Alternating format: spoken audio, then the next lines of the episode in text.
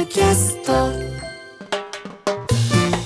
三井ダイレクト損保プレゼンツ強くて優しい金曜日。この番組はネット型自動車保険の三井ダイレクト損保の提供でお送りします。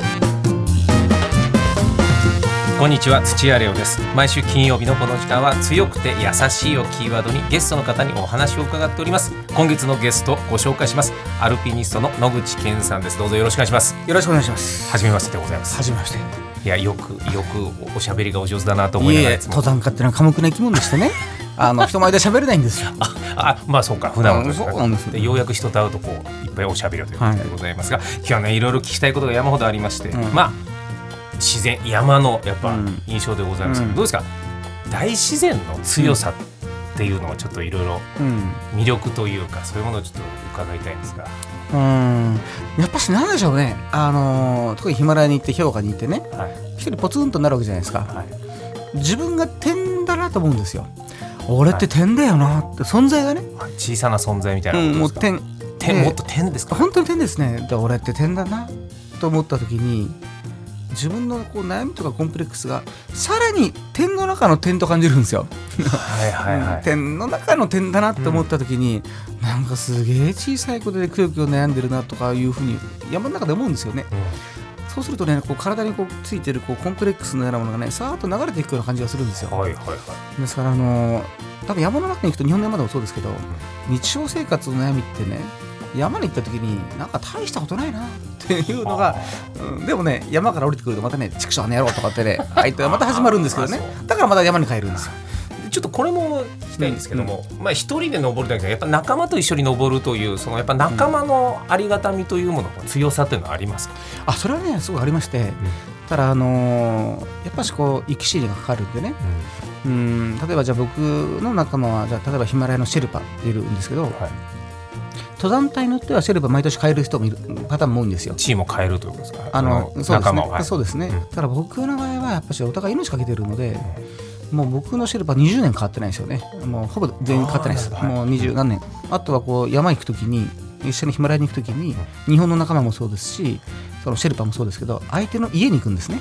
できるだけ、はいはい。うん。で相手の家に行って一緒に食事したり一緒に過ごすんですよ。うん。そうするとじゃあ僕のシェルパの家に行ってその家族を見る。で子供がいてパパみたいなことで、まあ、やってるこう日常生活を見るわけですよね。でそれがすごい大事で、あのまあ僕は体調で行くじゃないですか。はい。で自分でこう行くか行かないか微妙な天気の時あるわけですよね。うん。難しいんですよ。そこで行く行かないっていう判断するときにやっぱりその僕の仲間の家族、まあ、家に行ってるとねその光景がね頭によよぎるんですよ。となった時にじゃあ引くかと。やっぱ引くっていう判断って難しいんですよ、それも結構な勇気と覚悟ですよね。引くのは難しいです。あのー例えば前回行ったヒマラヤでねマナスルって山があるんですけど2019年かな。で最終キャンプって8000メあの7000仲間にあるんですけど7600かなマナスルは。行くまで結構大変なんですよすんごい大変な思いしてやっと着くじゃないですか。で最後はもう山頂なんですよ、うん。次の日に。でもその時に天気微妙だったんですよね。うん。で行けばで僕はテントの中で目をつぶって僕のパターンですけど目をつぶりながら想像するんですよね、はい。うん、頂上に頂上にいる僕が見えるかどうか。はいはいで見えたんです。うん。頭の中で、ああ想像ができた。で次はじゃあ無事にベースキャンプに降りている自分の姿。でベースキャンプで乾杯とかしてるね、でそその姿をねこう探しても出てこないんですよ。はい。で僕の場合はですよあの登れた僕と無事にベースキャンプまで降りれた僕の映像が頭の中で見えた時にやると判断したんですね。はあはいはいでその時見えなかったんですよ。戻って乾杯の姿がうん。はいはいベースキャンプに下段ができた映像が見えなかった、うんで僕のシェルパはもう行こうと。はいはい。一か八かやれると。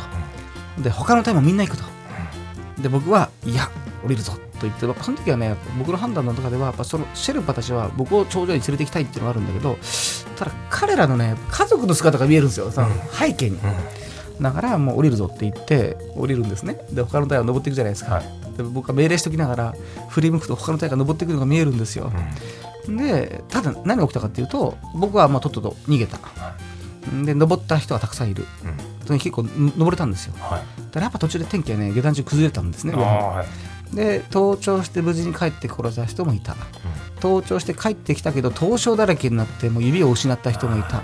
そして生きて帰ってこれなかった人もいた、で僕みたいにとっとと逃げた人がいた。だからまあどの選択肢が正しいかって分かんないんですけどね、でも1回しか知れないからね。いやいやまあでもでもやっぱでもチームとしてやっぱりまず愛する家族のもとに返すという判断はやっぱこれ強さですね。もうそれはねあの僕の中で一番でかいですねそれそんな野口健さんのやっぱ強さという部分をおいろいろ伺っていきたいので。これ強さなのかな？これ強さいやいやもうまさに強さでございますので、来週もどうぞよろしくお願いします。よろしくお願いします。三井ダイレクト損保プレゼンツ。強くて優しい金曜日。この番組は MS&AD インシュアランスグループの三井ダイレクト損保の提供でお送りしました。